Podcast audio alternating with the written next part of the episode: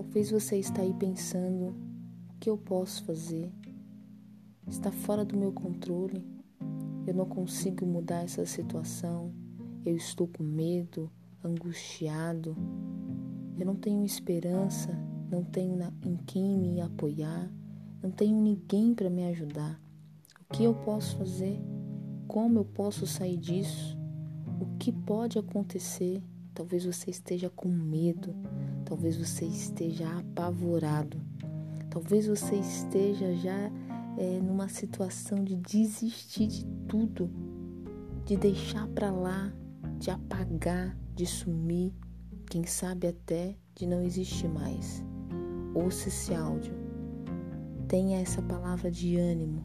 Apegue-se na fé em Deus.